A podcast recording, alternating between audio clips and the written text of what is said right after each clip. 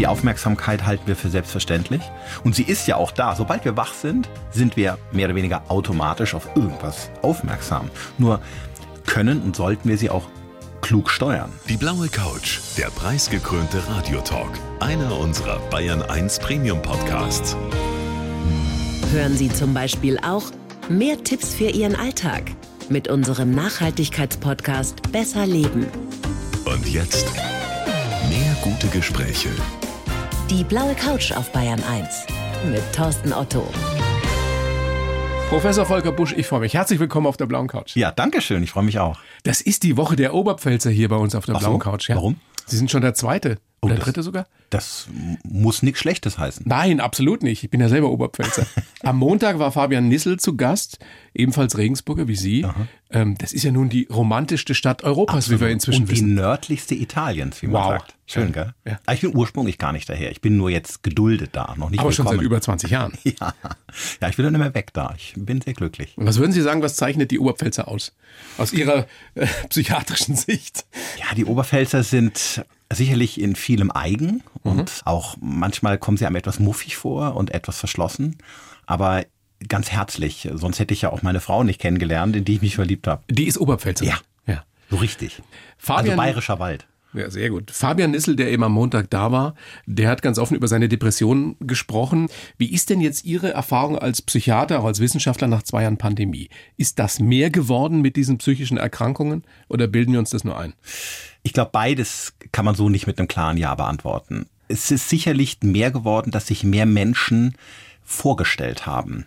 Ob die wirklich alle krank geworden sind, ist, steht auf einem ganz anderen Blatt. Man darf ja nicht vergessen, Gott sei Dank belegen wir solche Erkrankungen nicht mehr mit Tabus. Und die Leute trauen sich auch in der Oberpfalz wegen Depression zum Arzt zu gehen. Das war ja vor wenigen Jahren noch gar nicht so der Fall.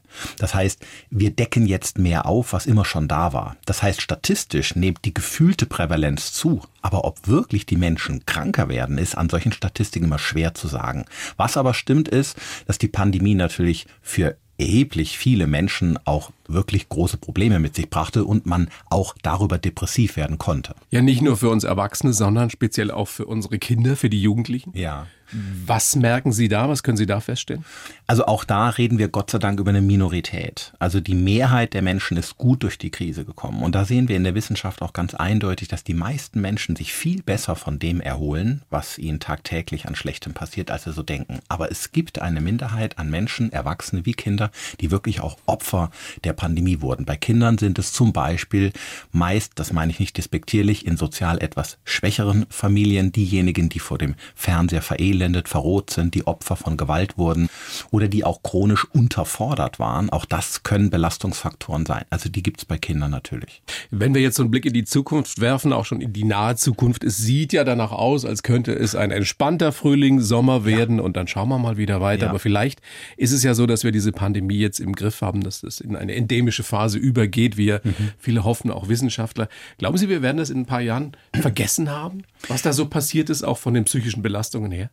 Also wie gesagt, die meisten erholen sich sehr gut, das muss man sagen. Wenn man in der Pandemie ist, kann man sich das nicht vorstellen. Man denkt immer, das Leiden hält ewig an, aber etwa 90 Prozent, zumindest der psychisch Gesunden, erholen sich folgenlos. Das ist eigentlich die tolle, gute Botschaft dabei.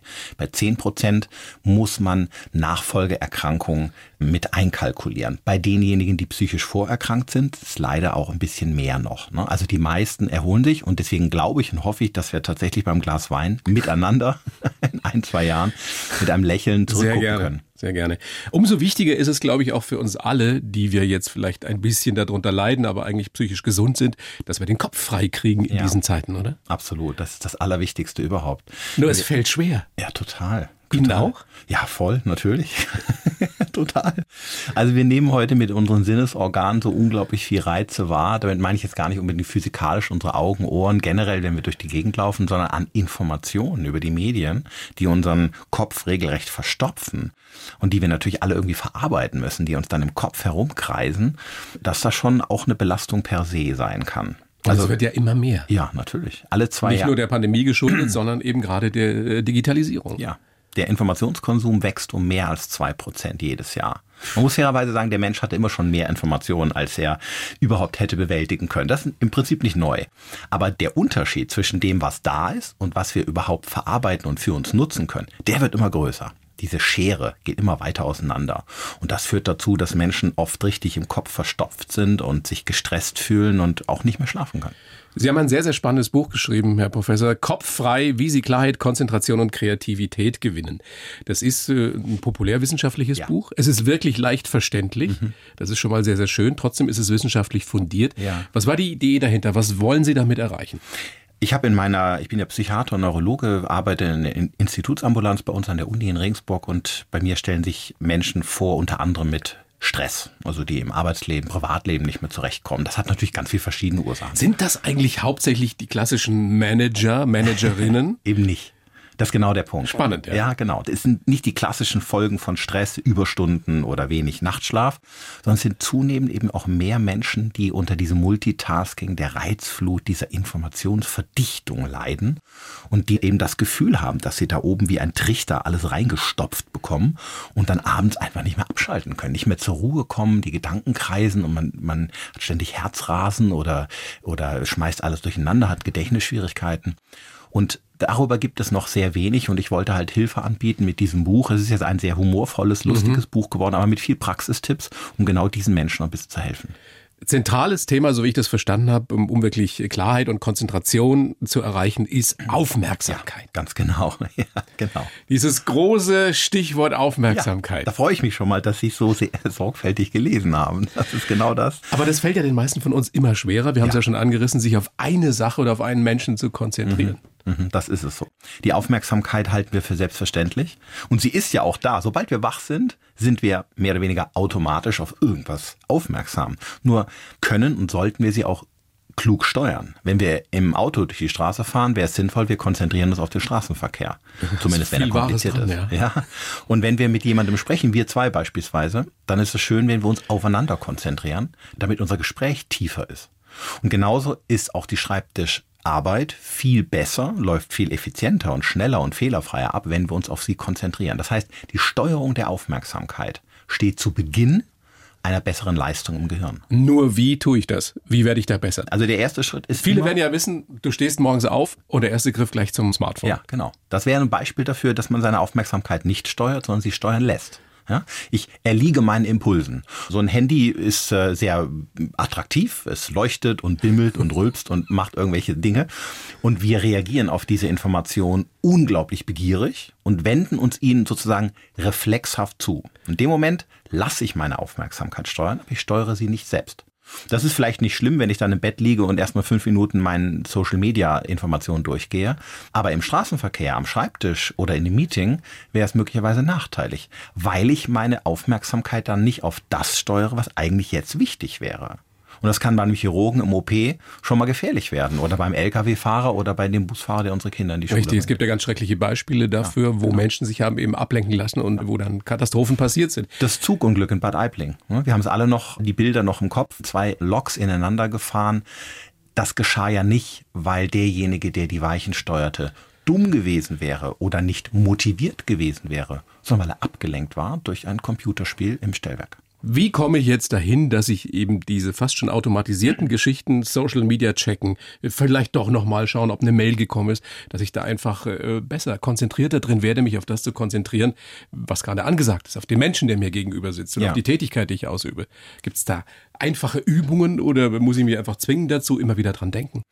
Also es gibt ganz viele Techniken und Möglichkeiten, das zu tun. Eine, die ich immer empfehle, ist die Stapelung. Also man spricht auch von Batch Tasking. Leider bezeichnet man ja heute alles immer Englisch, aber einfach übersetzt aus Deutsche würde man sagen Stapelung. Das bedeutet, ich unterteile meinen Vormittag beispielsweise in Stapel.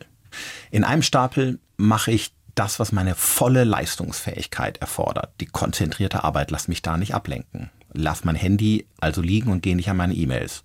Das ist vielleicht die Phase, wo Sie vielleicht für den nächsten Gesprächspartner ihr für Ihre blaue Couch recherchieren oder ich einen Arztbrief schreibe oder was auch immer.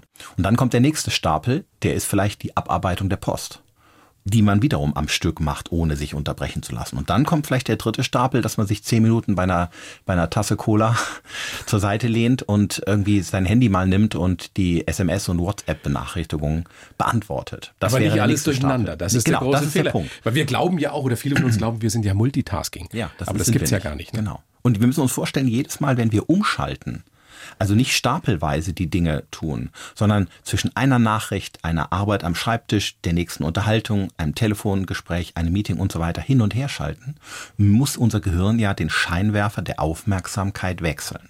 Und dieser Aufmerksamkeitswechsel, der kostet A viel Kraft, er kostet viel Energie und während diesem Aufmerksamkeitswechsel sind wir schlechter bei dem, was wir tun. Da gehen Informationen nämlich verloren. Da entstehen die Fehler. Der Scheinwerfer der Aufmerksamkeit. Ja, so habe ich ihn genannt. Wunderschönes ich, Bild. Ja. Aber wie steuere ich den?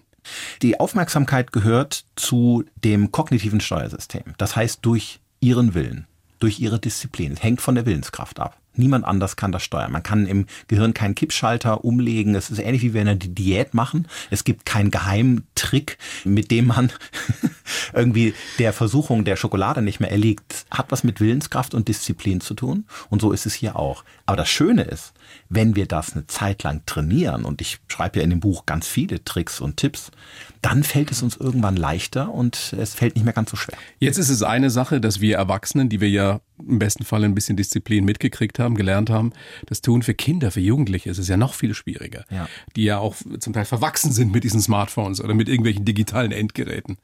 Wie kann ich denn meiner Tochter, meinem Sohn helfen dabei? Diese Aufmerksamkeit und da habe ich dann oft das Gefühl, die tun sich schwerer damit, sich wirklich zu konzentrieren. Ist so, ja, ja. das stimmt. Ja. Wie machen Sie es? Sie haben ja auch Kinder in dem Alter, 11, 13, glaube ich. Genau, das kommt aufs Alter an. 11 und 14 sind sie jetzt. Wenn Sie, den besten Einfluss haben wir, wenn Sie Kleinkinder sind. Dann haben Sie vielleicht noch kein Smartphone. Aber dafür ist es jetzt schon zu spät. Ne? Dafür wäre es zu spät. Aber es gehört trotzdem zu den Möglichkeiten, die wir haben. Es ist eine wichtige Stellschraube. In dem Alter können wir nämlich Dinge vorleben. Ich kann meinen Kindern in dem Alter vorleben, was es heißt, dass wir uns am Frühstückstisch aufeinander konzentrieren und nicht auf die Handys. Dazu gehört dann aber auch, dass ich die Zeitung nicht lese.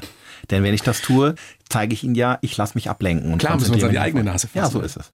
Oder ich gucke mit meinem Sohn wieder mal Star Wars Episode 1, den habe ich jetzt schon 20 Mal geguckt, ich könnte mitsprechen, aber den liebt er halt. Und gucke dabei nicht in ein Tablet, so dieses Zweitbildschirmnutzung, zu der wir alle heute neigen, um ihm zu zeigen, ich versinke jetzt in der Geschichte. Also, also wirklich Vorbild sein. Ja, genau. Und Vorleben. das ist in dem Alter das Allerwichtigste. Denn wir müssen uns mal klar machen, Kinder übernehmen über 80 Prozent der Verhaltensweisen, die wir ihnen vorleben. Habe ich denn da bei großen Kindern, also meine große ist 17, habe ja. ich da auch noch eine Chance? Nee. Danke für die Ehrlichkeit. Ja, das ist zu spät. Das ist rum. Das ist zu spät deswegen, Wirklich? Weil, ja, weil in der Pubertät die Kinder uns Väter und Mütter entwerten. Das führt zu einer 180 Grad Drehung. In der Pubertät merken die Kinder, es gibt noch eine andere Realität als die von Eltern. Mhm. Und dann machen sie oft alles bewusst anders. Das ist dann nach der Pubertät Anfang 20 auch wieder vorbei. Also ich will hier konstruktiv sein und jetzt hier nicht in eine Depression mich hineinreden. Aber während der Pubertät haben wir mit Vorbild wenig Chancen. Bei Zehnjährigen, also mein kleiner ist zehn. Da geht's noch gut. Das noch vor der Pubertät. Und dann sollte man, das wäre der zweite Schritt, wenn die Kinder älter werden und das erste Handy bekommen, das war bei meinen beiden, also sind jetzt wie gesagt 14 und 11, mal beiden, als sie 11 waren auch, also mein Sohn hat es gerade bekommen, meine Tochter hat schon drei Jahre, Regeln aufsetzen. Ich habe die sogar schriftlich fixiert. Wir haben einen Handyvertrag. Ich würde den am liebsten gerne mal zeigen. Mal gucken, ob ich ein Foto dabei habe. Der hängt an der Innenseite unseres Küchenschranks. Was steht da drin? Da stehen ganz klare Regeln wie kein Handynutzung nach 20 Uhr, damit sie nochmal lernen, was ein Buch ist keine Download irgendwelcher Apps, die will ich vorher sehen. Dazu gehört auch kein Handy im Straßenverkehr oder wenn Sie sich konzentrieren am Schreibtisch. Haben Sie für sich selbst auch solche ja, Regeln? Die habe ich auch, klar. Das auch geht. aufgeschrieben? Nein, das habe ich ehrlich gesagt für mich nicht aufgeschrieben, aber ich halte mich dran. Und das Aufschreiben gilt für die Kinder, weil sie sich natürlich erst dran gewöhnen müssen. Und dieser Vertrag wird von beiden unterschrieben, den Elternteilen und dem Kind. Und psychologische Studien zeigen, dass das bindend ist. Also es wirkt. Weil man was unterschrieben genau hat. Genau so ist es. Natürlich nicht juristisch bindend, ist schon klar. Aber psychologisch. Und ansonsten bin ich ganz liberal. Die Kinder sollen dieses Handy ja auch genießen und damit spielen. Das ist nicht der Punkt. Nur wir brauchen Rahmenbedingungen. Wir brauchen Leitplanken. Und je früher wir die setzen, desto weniger hinterfragen die Kinder später. Dann, man, das, ist das Schlimmste, das kennen wir als Eltern, wenn wir bestimmte Dinge immer wieder neu zur Prüfung vorliegen. Wenn wir keine klare Regel formuliert haben für Süßigkeiten und jeden Abend ist der Kampf da, wie viel Gummi Gummibärchen wenigstens gegessen. Das ist doch furchtbar, ja? Für alle. Es ist nur Stress für Kinder und für uns. Wenn wir klare Regeln formulieren, die wie Rituale auch durchgeführt werden. Und die im besten Falle tatsächlich niedergeschrieben sind. Das wäre psychologisch bindend. Das ist eine Kür, ist keine Pflicht. Aber das wäre laut den wissenschaftlichen Untersuchungen eine besonders gute Form der Bindung, ja merken wir auch bei uns selbst. Ein geregelter Umgang mit dem Smartphone, mit ja. dem Laptop, mit was auch immer, führt dazu, dass wir uns besser konzentrieren ja, können so auf die wichtigen Dinge. Genau. In dem Zusammenhang sehr, sehr spannend fand ich auch die tiefe Stunde. Ja. Erklären Sie kurz, was das ist, was Sie damit Ja, ich habe natürlich versucht, viele Möglichkeiten zu finden, wie man es direkt anwenden kann. Und die tiefe Stunde ist etwas, was ich auch für mich so entdeckt habe. Es ist ein Rahmen, den ich mir gebe. Ich habe so ein bisschen plastisch beschrieben, die digitale Nabelschnur für eine Stunde durchtrenne.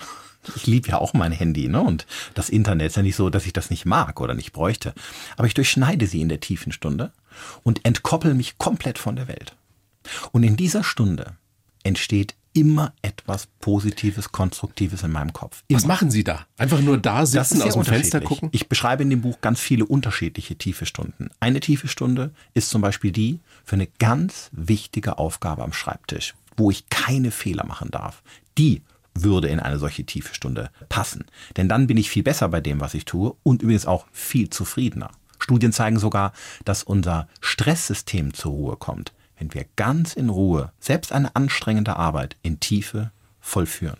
Eine andere tiefe Stunde ist die Stunde, wo ich ins Nachdenken komme. Ich habe ja auch einen kreativen Job, ich bin ja nicht nur Arzt, sondern halt ja auch Vorträge und schreibe. Auch Wissenschaftler. So. Ja, und dann brauche ich oft Ideen. Und die habe ich nicht, wenn ich mir Katzenvideos angucke auf Facebook. Machen Sie das? ja, so schön das ist. Sie Aber gucken sich Katzenvideos an? Das war nur ein Beispiel. Von mir aus auch den neuen Star Wars Trailer. Und das hat ja alles seinen Platz und ist ja auch wunderschön. Nur es hält mich vom kreativen mhm. Assoziieren ab. Wenn ich aber eine Stunde in den Wald gehe und mache mich offline, die Nabelschnur ist durchtrennt, dann komme ich ins Assoziieren. Mein Gehirn fängt an, Dinge zu bauen, zu entwickeln. Und dann habe ich neue Ideen. Also das wäre eine andere Form der tiefen Stunde. Ins Museum gehen fand ich auch sehr, sehr spannend. Ja, habe ich auch genannt. Ich wäre jetzt gar nicht so drauf gekommen, aber klar, da ist man dann auch konzentriert auf Kunst. Nicht nur das, und ich beschreibe dort auch, was es für einen Effekt hat auf unser Gehirn, wenn wir wieder unsere Welt bewusst wahrnehmen. Wenn Sie heute in Straßencafés gehen, dann sehen Sie ja niemanden, der andere Menschen beobachtet. Die gucken alle in ihre Handys. Das habe ich früher so gerne gemacht. Genauso. Ne? Jeder Machen guckt, Sie das noch? Ja, das mache ich noch. Ich habe das früher so gerne ja, gemacht. Ich habe mir ins Kaffee gesetzt und als ich das gelesen habe in Ihrem Buch, habe ich mir gedacht, wann hast du das das letzte ja, Mal gemacht? Ja. Ich will mich hier nicht als Helden darstellen. Ich mache das genauso, dass ich auch in dem Handy versinke und irgendwie nichts mehr mitkriege, obwohl eine ältere Dame gerade über die Straße geholfen bekommen müsste oder weil vielleicht jemand neben mir was liegen lässt, was ich ihm hinterherbringen könnte. Also auch ich verpasse die echte Welt, weil ich mich digital ablenken lasse. Ich bin nicht viel besser als andere, nur ich bemühe mich immer wieder und ich muss erkennen, jedes Mal, wenn ich in die echte Welt eintauche, entsteht was Gutes. Ich genieße den Kaffee mehr. Ich beobachte etwas Interessantes bei Menschen, was mich auf eine Idee bringt. Und, und, und. Ich könnte so viele Beispiele. Und das ist das, was ich mit diesem Buch erreichen wollte. Keine Abkehr von digitalen Medien, um Gottes Willen. Aber aufmerksam durchs Leben zu gehen, das wäre mir wichtig. Was ist Nixon? glaube ich, eine Erfindung ihrer, ihrer Studentin. Also Studenten. zumindest haben sie mich drauf gebracht, ja, das stimmt. Ähm, wir haben über das Nichtstun gesprochen. Das ist ja im Gehirn gar nicht so leicht zu definieren. Das Gehirn macht ja immer irgendetwas, ja. Gott sei Dank, sonst hat man ein Problem, ja. Und ich kannte den Begriff chillen, Sie ja wahrscheinlich ja, ja, auch, ja. Man, man chillt so vor sich hin. Und eigentlich ist Chillen heutzutage immer mit einem Tablet oder mit einem Smartphone, wenn wir ehrlich sind. Man wischt irgendwas nach oben. Mir geht's aber um das wirkliche Nichtstun. Und sagten meine Studenten, ja, dafür gibt's einen Begriff. Nixon. Und das dem, ist das klassische aus dem Fenster gucken. Genau. Aus dem Dänischen, Nixon mit KS geschrieben und dann eingedeutscht mit X, aber ja. kommt daher, wirklich nichts tun, aber eben ohne Handy. Und die, wir haben es dann mathematisch auf eine Formel gebracht. Nixon ist gleich chillen minus Handy. und ganz ehrlich, wann das haben wir das super. heute noch? Ja, das ja. haben wir heute nicht mehr. Und nochmal, keine Kritik an den wunderbaren, attraktiven Unterhaltungsmöglichkeiten, die ich ja auch genieße. Aber die Momente, wo wir vermeintlich nichts tun, sind die wirklich konstruktivsten und wertvollsten im Gehirn. Dann, wenn das Gehirn sich nicht mit der äußeren Welt beschäftigt, dann geht es in sich spazieren, hat mein berühmter Neurobiologe gesagt. Und dann kommen wir auf Lösungen für Probleme, auf Ideen, mhm. wir bewältigen Emotionen. Und das sollten wir ab und zu mal zulassen. Wenn man lange genug nickst, kommt ja vielleicht auch mal Langeweile auf. Das kann sein. Jetzt Macht konnte man in letzter Zeit häufig lesen, Langeweile ist ja so super, weil daraus entstehen dann oft auch besonders kreative Geschichten. Ist Ja, das so? Ist das ist Langeweile gut? Absolut. Langeweile, aber auch hier muss man, wenn man es wissenschaftlich sorgfältig beantworten will, ein bisschen differenzieren. Langeweile ist gut, wenn es ab und zu auftritt. Wenn also wirklich in einem geistigen Leerlauf mal sie sich ja langweilen und dann kommen sie plötzlich ins Tun. Das sehen wir bei unseren Kindern, ne? wenn die mal nicht irgendwie vier Stunden fernschauen oder ins Handy, sondern sie sind erstmal so ein bisschen quengelig, nörgelig am Anfang der Langeweile und irgendwann entsteht daraus was mit ein paar Steinen, paar Kissen, paar Stäbchen, Legosteinen, entsteht dann aus der Langeweile ganz viel Kreativität. Dann ist Langeweile gut und dann hilft es uns auch, unsere Fantasie auf die Sprünge zu helfen und umzusetzen. Langeweile ist dann nicht so gut, das gehört zur Wahrheit, wenn sie ständig auftritt. Jemand, der also jeden Tag Langeweile hat, der ist wahrscheinlich chronisch unterfordert und dann sollte man sich auch das Leben mal mit dieser Person zusammen anschauen. Dann wird's aber auch wieder stressig, ne? wenn ich chronisch unterfordert bin. Ja, Gibt's aber- da auch einen Fachausdruck dafür?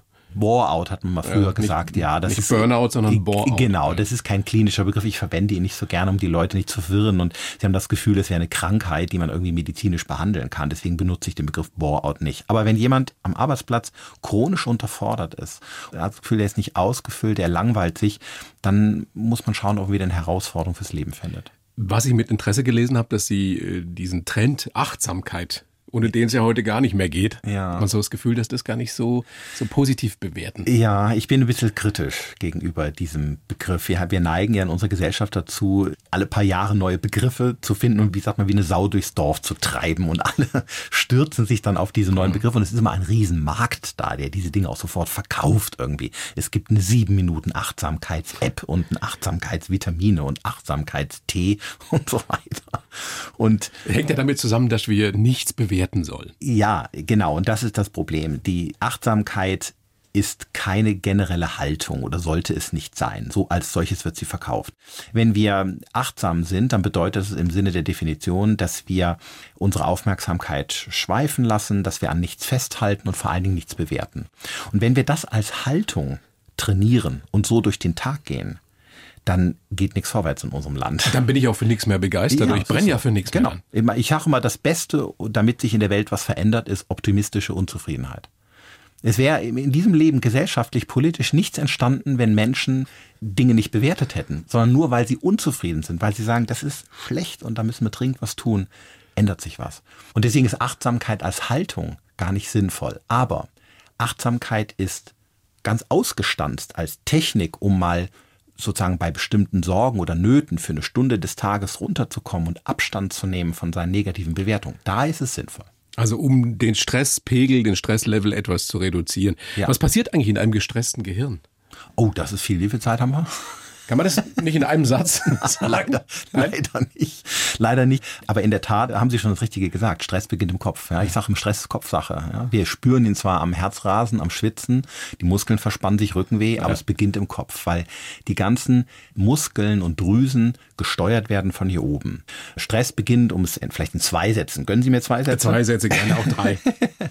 beginnt, dass unser Gehirn eine Situation als Gefahr erkennt, als Alarm. Das waren früher wilde Tiere, Hunger, Durst, Kälte. Heute vielleicht ein Projekt, das wir nicht rechtzeitig erreichen, eine Deadline oder unsere eigenen inneren Ansprüche, die wir nicht zu erfüllen drohen. Ne? Aber es erkennt einen Alarmzustand. Und dann reagiert es mit ganz, ganz viel Bewältigungsversuchen. Energie wird mobilisiert, wird in eine Art Kampf- oder Fluchtphase umgewandelt und das spüren wir dann körperlich und auf der Verhaltensebene. Wir werden also wachsam, wir werden möglicherweise aggressiv, vielleicht ziehen wir uns auch zurück, wir werden ängstlich, also es macht auch emotional was mit uns, wir werden angespannt, manche kriegen Kopfschmerzen. Also es verändert auf vielen Ebenen unseren Körper und akut ist das überhaupt nicht schlimm, aber chronisch wäre es schlecht. Man sagt, die, was pathologisch am Stress ist, ist nicht dieses Arousal, ja, so diese körperliche Wallung, sondern dass es ständig stattfindet. Die Chronizität ist das Schlimme, nicht der Stress an sich. Und das wird oft auch falsch dargestellt. Dass Sie, dass ich in Stress fallen, ist was ganz Gutes, eine- die beste Erfindung der Natur. Sonst hätten wir kein wildes Tier besiegen können. Sonst könnten wir Herausforderungen im Alltag nicht bewältigen. Stress ist gut. Es wird immer als pathologisch dargestellt, ist falsch. Die Chronizität ist schlecht. Das Anhalten. Und die Unfähigkeit, wieder runterzufahren. Ja, genau. Ganz genau. Wenn ich alles in meinem Leben unter einem unglaublichen Leistungsanspruch stelle, alles muss perfekt sein, alles muss hocheffizient sein und optimal sein, boah, dann kann das Leben echt anstrengend sein. naja, andererseits ist das ja genau das, was einen antreibt, was Besonderes aus seinem Leben zu machen. Ne? Ja, aber man muss es nicht als oberste Lebensmaxime in allen Bereichen. Wenn Sie sagen, Sie wollen als was Radiomoderator anbelangt der Number One Jesus Man werden, dann wäre das in Ordnung. Nein, das wollte ich noch nicht. Okay, aber nehmen wir mal an, Sie wollten Der es. Number One Jesus Man. Naja, also die Pole Position aller Radiomoderatoren. Ich weiß nicht, ob es da eine Hitliste gibt in Deutschland. Sie stehen ja eh schon weit oben. Also nehmen wir mal an, dann wäre es sinnvoll, damit sie nicht völlig ausbrennen, dass sie nicht den gleichen Anspruch an ihren Körper im Fitnessstudio stellen, an das Barbecue bei den Nachbarn, ja, das an das beste Auto. Vergebliche Liebesmühe wäre Ja? das. Ja, ich- ich ich kann's unserem von hier nicht Alter. erkennen. Aber Sie, Sie sind so ehrgeizig, habe ich mir sagen lassen, körperlich, ne? Ich mache schon viel Sport, ja. Ja. Das ist wahr. Aber auch da steht nicht der Ehrgeiz im Vordergrund, sondern der Spaß. Haben Sie mal Leistungssport betrieben? Ich habe mal Jugend trainiert für Olympia gemacht, Rudern. Aber letztendlich waren wir auch zu schlecht, um das weiterzuführen. Bei mir stand beim Sport nie die Leistung im Vordergrund, noch nie, sondern den Kopf frei zu Aber Sie sind eitel, ne? Psychiater sind immer eitel. Finden Sie? Ja. Finden Sie das bestätigt? Nee, ich, ich, könnte das jetzt das rein empirisch. Naja, es ist auch nicht schlimm, wenn man eitel ist. wahrscheinlich bin ich ein bisschen alt. Also ja. dann achtet man ein bisschen auf ja, sich. ich glaube, ich bin ja nur zur Hälfte noch Arzt und Wissenschaftler. Ich dränge auf Bühnen und halte sehr gerne Vorträge. Ja. Ich glaube, man muss schon. ein Gehört ja bisschen auch eitel dazu. sein. Natürlich. Ja, ja, ja, schon. Aber ich glaube, ich kann mich noch gut steuern. Das werden wir gleich noch ein bisschen genauer überprüfen. Herr Busch, ich habe für Sie auch einen Lebenslauf verfasst, versucht zumindest wie für jeden anderen Oh. Gast. Ich gebe Ihnen den jetzt. Soll ich den vorlesen? Ja, ja, einfach so vorlesen und danach sagen, ob es Quatsch ist oder ob das halbwegs so hinhaut. Bitte schön. Ich heiße Volker Busch und bin fasziniert vom menschlichen Geist und Gehirn. Ja, das stimmt. Bis jetzt stimmt schon mal. Persönlich habe ich eine gute Balance gefunden. Als Arzt und Therapeut kann ich Menschen auf ihrem Weg zur psychischen Gesundheit und Zufriedenheit begleiten. Aber ich darf auch mein Wissen als Redner und Autor weitergeben, was mir großen Spaß macht. Uns allen rate ich zu einer guten Gehirnpflege. Sehr schön. Denn in diesen digitalen Zeiten sollten wir uns immer wieder Freiräume im Kopf gönnen. Und das Kostbarste, was wir unseren Mitmenschen schenken können, ist unsere ungeteilte Aufmerksamkeit. Mein Fokus liegt auf meiner Arbeit, meinen Hobbys und besonders meiner Familie, ohne die alles nichts wäre. Boah, das ist ein wunderschöner Lebenslauf, den kann ich in allen Punkten bestätigen. Können Sie so unterschreiben? ja, voll, das mache ich gerne. Ja. Was habe ich noch gelesen von Ihnen, was Sie gesagt haben? Un- Unser Gehirn ist keine Seife, bevor wir jetzt auf den Lebenslauf kommen. Das fand ich auch sehr gut, weil es sich eben nicht abnutzt. Genau, wir brauchen es nicht schon wie die Kupplung eines alten Oldtimers in der Garage, damit es länger hält. Ähm, Im Gegenteil, je mehr wir es nutzen, je mehr wir klar denken, konzentriert arbeiten und auch kreativ Dinge entwickeln, desto mehr stimulieren wir unser Gehirn und desto mehr bringen wir es auch zum Wachstum und damit auch erhöhen wir die Wahrscheinlichkeit, gesund zu altern. Aber wir können es auch überlasten, zumindest äh, momentan, für den Moment. Genau, wir können es, wenn wir das, das, worüber wir gesprochen haben, wenn wir akutem Stress, wenn der chronisch wird, können wir es auch überlasten. Aber prinzipiell ist es sinnvoll, sein Gehirn zu fordern. Der Punkt ist, Multitasking und Reizflut sind keine guten Trainingsfaktoren, aber die Konzentration. Nochmal, Multitasking, habe ich neulich auch gelesen, gibt's gar nicht. Ja. Also es gibt niemanden, der sich parallel wirklich auf zwei oder mehr verschiedene Tätigkeiten hundertprozentig konzentrieren Doch dann, wenn Sie reden mit mir und dabei atmen. Das können Sie ja. Aber das mache ich ja nicht bewusst. Ja, es gelingt ja, es sind ja trotzdem Steuervorgänge. Ja. Zwar ist eines nur ein Reflex und das andere ist kognitiv, aber es geht. Oder anderes Beispiel, Sie können ja auch heute Abend die Spülmaschine ausräumen und dabei Hölderlin-Gedichte zitieren. Das mache ich regelmäßig, Ja, das war, da wusste ich, ja. wobei ich eher am am Staubsaugen bin. Aber es geht, oder? Wenn man es kann. Mein Geblubber dann übertönt wird. Auch, auch bügeln und dabei fernschauen geht doch. Wenn man bügeln kann. Das ist immer der entscheidende Punkt ist, ob ich etwas motorisch beherrsche, weil ich es tausendmal schon gemacht habe. So wie Autofahren? zum Beispiel auf einer Strecke, die ich gut kann und die ich gut kenne. Dann kann ich auch mich auf ein Hörbuch konzentrieren und der geistige Verlust ist relativ gering. Er ist nicht null, aber er ist relativ gering. Ganz anders ist es, und jetzt kommen wir zu dem, was Sie sagen, wenn ich zwei Dinge parallelisiere, bei denen ich nachdenken muss. Also ich muss mich auf den Verkehr konzentrieren, weil ich im Hotel suche, im Feierabendverkehr in Berlin, so 17 Uhr. Mega Stress und soll dann telefonieren mit dem Steuerberater. Unmöglich. Ja, dann müssen wir tatsächlich umschalten und dann kommt das, was Sie sagen, genau, dann ist Multitasking in Wahrheit ein Task-Switching. Also ein Umschalten der Und Aufmerksamkeit. dann wird's anstrengend. Dann wird's Wenn das anstrengend. Gehirn ständig so hin und her switchen muss. und es entstehen wieder die Fehler, über die wir sprachen. Und wir sind schlechter bei dem, was wir tun. Spannend. Ja. Jetzt wollen wir doch mal gucken, wie Sie so geworden sind, wie Sie heute sind. Herr Busch, geboren sind Sie 1971 Ja. in Neuwied. Das stimmt. Das heißt, Sie sind letztes Jahr 50 geworden. Ja, leider. War es schlimm? Nicht wirklich. Ich kokettiere immer so ein bisschen damit. Aber ich bin in jedem, vielleicht weil ich eitel bin. Wie wir alle oder wie die meisten von uns. Ja, wirklich, ich kokettiere da nur mit. Ich bin total glücklich in dem Alter. Ich habe eine fantastische Familie, die ich über alles liebe. Keine großartige Mini-Krise Kinder. gehabt, irgendwie so dieses, Doch. jetzt bin ich definitiv nicht mehr jung. Nicht an dem Tag. Also irgendwie, dass ich aufgewacht bin, hätte man eine halbe Stunde meinen Namen nicht mehr gewusst oder so, Sachen, meinen Sie? Nein, nein, ich meine so, dass man so ins Zweifeln kommt und oder dass sich seiner Endlichkeit noch mehr bewusst wird. Das bin ich mir ehrlich gesagt jeden Tag. Also ganz ehrlich, wenn man mit Menschen arbeitet, die in schweren Krisen, und die Psychiatrie ist ein Fach, die das tut, dann ist man sich dieser Dinge auch mit 40 bewusst. Das ist nichts Neues für mich. Also insofern, das ist vielleicht die Selbsterfahrung, jetzt um ernst zu werden, die man dann auch nutzen kann für sich selber. Das Leben ist endlich und das Leben hält nur bestimmte Kapazitäten frei und das, dessen war ich mir immer schon bewusst. Gerade wenn man so viele äh, Schicksale erlebt, als Arzt eben auch, haben Sie nie Sorge gehabt oder Angst gehabt, dass Sie auch mal depressiv werden, eine Doch. Angststörung entwickeln oder was weiß ich? Was Sorge ist vielleicht zu viel gesagt, aber Gedanken hatte ich schon und deswegen habe ich als Exit-Strategie ja vor ein paar Jahren dann auch was entwickelt, um nicht mehr jeden Tag nur psychische Störungen sehen und behandeln zu müssen. Und das war diese Rednergeschichte. Genau. Genau. Ich glaube, wir Psychiater haben alle unsere Exit-Strategien. Und bei Sigmund Freud war es die Geige. Ne? Übrigens bei Einstein auch. Und bei mir war es auch mal die Musik, aber jetzt ist es vor allen Dingen die Bühne. Also das ist eine Möglichkeit, wenn ich Vorträge halte und von Unternehmen oder Vereinen gebucht werde, das mal rauszulassen. So, das ist das Wichtige. Ne? Wenn ich in der Klinik bin, lasse ich alles rein, so in meinen Kopf. Und ich muss irgendwie auch rauslassen. Jetzt habe ich natürlich eine tolle Partnerin, mit der ich auch mal sprechen kann, Freunde oder auch ein Tagebuch. Aber auf der Bühne kann ich es halt auch verpacken in Geschichten und kann was Lustiges erzählen. Und, und das tut mir persönlich auch sehr gut. Weil Sie gerade gesagt haben, als Arzt müssen Sie so viel reinlassen. Sie hören sich natürlich Geschichten an von Menschen, denen es in der Regel nicht gut geht. Was ist die wichtigste Qualität, die ein Psychiater hat? Ist es die Empathie?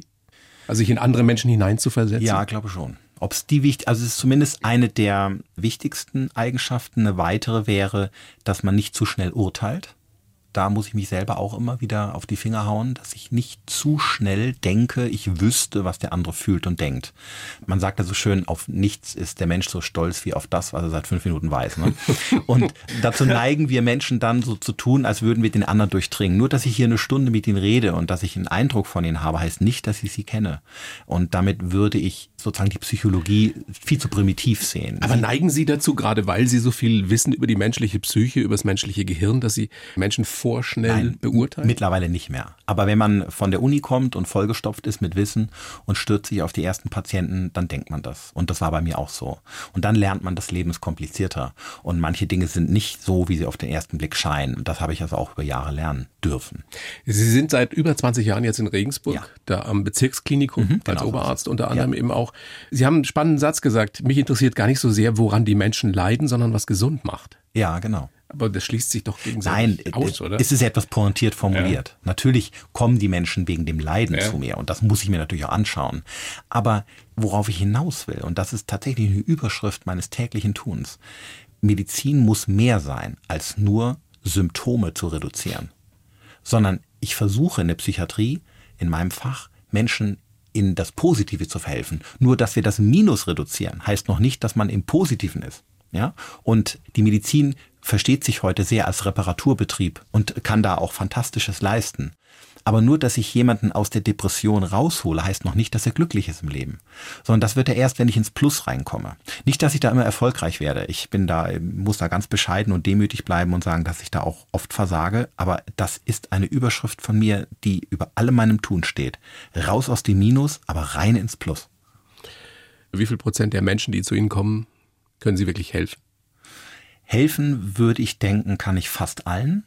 Heilen, wenn es wirklich schwere Erkrankungen sind, kann ich in den seltensten Fällen. Was sind die meisten Erkrankungen, Depressionen? Also ich äh, gucke mir nur einen Teil, also mein Spezialgebiet ist zum Beispiel nicht die Schizophrenie oder der Autismus. Das sind Erkrankungen, die man ja so kennt, landläufig, die meistens nicht geheilt werden können, sondern lebenslang Menschen begleiten. Trotzdem kann man ganz, ganz viel Gutes für diese betroffenen Menschen tun. Das ist aber nicht meine Richtung. Meine Richtung ist äh, Schmerz, Stress, Depression, Angst, Zwang.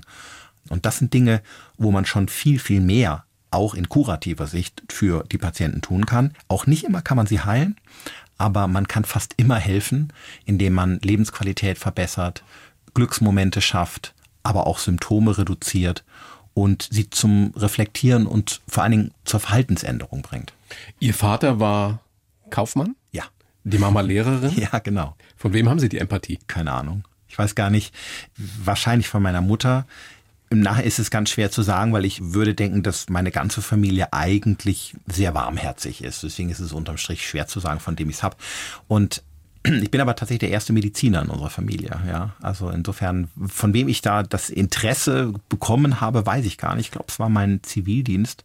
Den habe ich im Rettungsdienst verbracht und es hat mir so eine Freude gemacht, dass ich dann gedacht habe, das möchte ich irgendwie professionalisieren. Sie haben ja im Vorgespräch auch gesagt, meine Kindheit war unluxuriös, unfallfrei und untraumatisch. ja. Auch so ein Klischee ja über Psychiater oder Psychiaterinnen, die haben ja alle einen an der Klatsche und deswegen Aha, werden die genau. das. Und das war bei mir nicht. Überhaupt nicht. Nee, gar nicht. Also ich meine, jeder hatte so ein bisschen Schicksal, ne? Ich bin auch mal vom Fahrrad gefallen. und so. Ja, aber, schlimmes Schicksal. Genau, aber wirkliches Lebensschicksal, dass man jetzt sagen könnte, okay, das war ein einschneidendes Ereignis, äh, dass ich dann sozusagen vor dem Himmel gesehen habe, das ist jetzt die Richtung, muss in die Neurowissenschaft oder in die Psychiatrie. Das war es bei mir einfach nicht. Und da muss man dann auch ehrlich sein. Es war einfach Interesse und Spaß. Ich habe sehr schnell erkannt, die Medizin im Kopf interessiert mich mehr als das Sprunggelenk oder die Leber. Und das war für mich relativ schnell klar. Aber ist es nur ein blödes Klischee? Also wie viele Kolleginnen und Kollegen kennen Sie, auf die das zuträfe? Ich weiß nicht, wie viel jetzt Was zuhören, deswegen bin ich vorsichtig mit der Antwort. Aber Psychiater können schon oft skurrile Persönlichkeiten sein. Ja. Es sind auf jeden Fall spannende Persönlichkeiten. Absolut, absolut. Einfach weil sie von vornherein vielleicht sind und weil sie vor allen Dingen auch viel, viel Dinge erfahren, die man ja so nie erfährt. Denn sie blicken ja wirklich hinter den Vorhang der Menschen. Sie blicken oft auch in Abgründe? Ja, leider. Ja. Wie gehen Sie damit um? Das war für mich in den ersten Jahren sehr schwer insbesondere auf den geschlossenen Stationen, wo ich als Neurologe bereits äh, dann ein halbes Jahr oder ein Jahr hinging. Und da brauchte ich tatsächlich mein Ventil. Und das war bei mir immer Sport und Natur. Und danach kam natürlich auch Sprechen mit Freunden, Partnerinnen und so. Aber der Aufenthalt in der Natur, das Rauskommen, ich habe immer überlegt, warum das so ist. Ich glaube nicht wegen der Leistung. Es ging nicht darum, irgendwie jetzt lange zu joggen oder im Fitnessstudio die Muskeln aufzupumpen, sondern in der Natur rauszukommen und in den Bergen wandern zu gehen, war für mich deswegen immer so erfüllend, weil man plötzlich ganz klein wurde. Kennen Sie den Effekt, wenn mhm. Vor einer riesen Bergkulisse ja, stehen? Sie merken, Sie sind eigentlich völlig egal. Der Natur sind Sie wurscht. Sie sind zwar da, man staunt vor der Größe der Natur und man selber ist unwichtig. Und genau das tut gut. Richtig, das tut uns allen gut, ja. unserer Kleinheit ja, genau. immer mal wieder bewusst zu machen, genau. unserer Bedeutungslosigkeit, ja. die wir ja oft dazu neigen, uns zu überschätzen und für den Mittelpunkt des Universums zu halten. Ja, so ist es. Was so wir definitiv es. nicht sind. Weil wir gerade bei den Abgründen der menschlichen Psyche waren. Stimmt das? Habe ich neulich auch mal habe ich gehört oder gelesen, dass man einen Psychopathen daran erkennt, dass der nicht blinzelt? Ja, das ist zu einfach. Das sind solche Fast-Food-Neuroscience-Häppchen, die man so auf Instagram oder auf ja. Facebook liest. Das kann man mit Sicherheit nicht. Denn dass Menschen wenig blinzeln, kann ganz viele verschiedene Ursachen haben. Eine Bindehautentzündung mal angefangen, ja. Und viele andere. Auch das ist habituell, das ist sehr unterschiedlich, wie viel wir blinzeln. Auch die Müdigkeit hat Einfluss drauf, wie oft wir blinzeln. Und es wäre ja schrecklich, wenn Sie jetzt durch die Straßen gehen und stehen vor einem Verkäufer und der blinzelt wenig, denken Sie, Psychopath, bei dir kaufe ich nichts. Ja. Also das ist zu einfach. So primitiv arbeitet unser Gehirn nicht. Ein Psychopath kann man zwar relativ schnell erkennen mit ein bisschen Erfahrung, aber vor allen Dingen im Gespräch und darüber, dass man mit ihm gedanklich in bestimmte Lebenssituationen eintaucht, seine Biografie durchgeht und dann wird auf der Verhaltensebene und durch seine Erfahrung, die er gemacht hat, schnell klar, ob er psychopathisches Potenzial hat oder nicht. Verstehen wir, also in der Wissenschaft inzwischen eigentlich das menschliche Gehirn und alles, was da so vor sich geht? Nee. Werden wir das jemals verstehen? Nee. Ich glaube, ich bin da auch ganz demütig. Es kommt aber darauf an, das ist jetzt vielleicht etwas plakativ geantwortet. Wir verstehen immer mehr vom Gehirn. Das kann man schon so sagen. Ich habe eine ganz bescheidene kleine Arbeitsgruppe und gehöre auch nur zu den kleinen Wissenschaftlern Deutschlands. Aber immer wenn ich eine neue Tür aufstoße, stehe ich vor zwei neuen. Also ich habe nicht das Gefühl, dass wir das Wissen abarbeiten und zu einem Ende kommen, dass ein Horizont in Sicht wäre. Also ich habe das Gefühl, es geht immer weiter. Wir müssen uns vorstellen, wir haben 85, 90 Milliarden Nervenzellen in unserem Kopf. Je nach Bundesland, aus dem man kommt natürlich. Aber ungefähr. Das schon viel. Die meisten natürlich, wenn man aus der Oberpfalz kommt. Ja, selbstverständlich, selbstverständlich. Und die sind extrem mannigfaltig und variabel miteinander verschaltet, dass man aus diesem unglaublich beeindruckenden neuronalen Gewebe heutzutage, selbst im Jahr 2022, das wenigste wirklich herauslesen kann. Wir verstehen immer mehr, aber wir stehen noch vor gewaltigen Aufgaben. Wenn man so viel versteht über das Wunderwerk Gehirn, mhm. macht ein das religiös oder macht ein das eher zwangsläufig zu einem Atheisten? Das ist eine gute Frage. Ich glaube, es kann unabhängig vom wissenschaftlichen Glauben auch Zugang zur Religion geben. Nur ist die Art zur Spiritualität eine andere. Als Wissenschaftler weiß ich natürlich viel und habe Faktenwissen und dadurch lasse ich mir nicht so schnell einen Bären aufbinden. Und trotzdem können Wissenschaftler sehr gläubig sein, weil der Glaube ja an sich, unabhängig von der theologischen Frage, ob es Gott gibt oder nicht, eine Kraft hat. Und ne? sogar unabhängig von jedweder Kirche. Ja, das meine ich. Was genau. ja eine ganz wichtige Geschichte ist. Eine ganz ist, wichtige Geschichte ist, genau. Unabhängig von der Theologie dahinter können Menschen ja an etwas glauben sei es nur etwas diffus formuliert, eine Macht irgendwo im Universum. Woran glauben Sie? Hm, ich glaube an den Glauben. Ich bin vorsichtig. Den Glauben an sich selbst? Ich bin kein Atheist. Ich würde nie sagen, dass es Gott nicht gibt. Aber ich bin, früher in der Philosophie hat man Agnostiker gesagt. Ich bin, ich bin vorsichtig. Ich glaube Ein an den Zweifler. Glauben. Ja, auch der, nicht. Der gerne glauben würde. Ich glaube, dass der Mensch glauben muss. Woran es ist, ist ich würde mich zum Beispiel als Christ, der ich ja von meiner kulturellen Prägung bin, nie so arrogant hinstellen und sagen, nur die Christen haben den Recht auf Gott. Die Muslime bzw. die Hinduisten haben ihre Götter und die irren ja nicht alle. Was sie vereint ist, dass sie an etwas glauben und das gibt Menschen Kraft. Das gibt ihnen übrigens Ordnung im Kopf, macht auch den Kopf frei. Es gibt ihnen Sicherheit und es gibt ihnen die Kraft, am nächsten Tag wieder ihrer Frau und ihren Mann zu stehen. Und das ist das Entscheidende. Und daran glaube ich. Die Familie ist Ihnen ganz wichtig. Ja. Ohne die alles nichts wäre, habe ich reingeschrieben in den Lebenslauf, ist aber, glaube ich, ein Satz von Ihnen. Ja. Welche Werte versuchen Sie mit Ihrer Frau zusammen Ihren Kindern zu vermitteln oder haben das schon probiert? Was ist wichtig im Hause Busch? Ähm, ich hoffe, dass ich erfolgreich bin. Wir müssten wir fairerweise meine liebe Frau und meine Kinder mhm. fragen. Vielleicht das vorweg.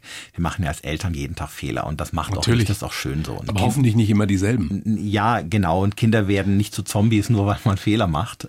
Ich gehe wenig wissenschaftlich an Erziehung, sondern sehr aus dem Bauch heraus. Und ich glaube, wenn man einen Menschen liebt, macht man sowieso das meiste richtig. Das mal so als grundsätzliche Herangehensweise. Und das tue ich. Ich liebe meine Kinder und meine Frau über alles. Und dann glaube ich, lenkt das Falten schon die richtigen Bahnen. Aber worauf ich achte, ist schon, dass, dass Gemeinschaft eine Rolle spielt in der Familie. Das sehe ich auch als Psychiater, dass Menschen, die ein ganz, ganz wenig enges, also ein undichtes soziales Netz haben, einfach gefährdeter sind für psychische Erkrankungen. Sehen wir die lieben älteren Mitmenschen, die jetzt aufgrund der Corona-Pandemie isoliert waren und keinen Anschluss mehr zur Familie haben, weil sie gelitten haben. Ja, furchtbar. Ja. Über zehn Prozent in Deutschland sind einsam. In einem so entwickelten Land wie unseres. Das finde ich, kriegt man Gänsehaut, ehrlich gesagt. Und ich versuche einfach meinen Kindern da beizubringen, ihr seid alles, was ihr seid nur weil ihr in einem engen sozialen Verbund steht mit Menschen, mit denen ihr euch verbindet, für die ihr da seid, die ihr unterstützt, von denen ihr unterstützt werdet. Und das kann man durch die Familie natürlich beibringen. Das geht dann im Sportverein, in der Schulklasse weiter. Und ich hoffe, dass sie das animiert, später auch Familie so zu leben. Was für ein schönes Schlusswort. Oh. Sie sind ein guter Redner. es geht so. Ich gebe mir Mühe. Sogar ausgezeichnet worden. Ne? Ja, das stimmt. Ich habe vorletztes Jahr einen internationalen Rednerpreis bekommen. Da bin ich sehr glücklich, total happy und ja, da haben wir uns sehr gefreut. Ja. Toll. Herr Busch, das war ein großes Vergnügen, dass Sie da sind. Danke, mir war es auch ein großes Vergnügen. Bedanke mich sehr, sag sehr gerne nochmal. Wirklich ein spannendes, lesenswertes Buch. Kopffrei, wie Sie Klarheit, Konzentration und Kreativität gewinnen. Im Übrigen ein Spiegel-Bestseller. Das ist wahr, da sind wir sehr glücklich. Da sollte man aber an der Stelle auch mal sagen, man wird nicht reich damit. Nein, Viele denken, du schreibst einen nee, Bestseller. überhaupt nicht, gar nicht. Aber das war mir auch nicht wichtig. Ich wollte ein humorvolles, praxisnahes Buch schreiben, was Menschen hilft. Das Geld spielt hier keine Rolle. So sieht's aus. Herr Professor, ja. So viel Zeit muss sein zum Schluss. Bedanke mich, alles Gute, bleiben Sie gesund. Ebenso, vielen, vielen Dank. Tschüss. Dankeschön. Die Bayern 1 Premium Podcasts. Zu jeder Zeit, an jedem Ort. In der ARD Audiothek und auf bayern1.de. Bayern 1 gehört ins Leben.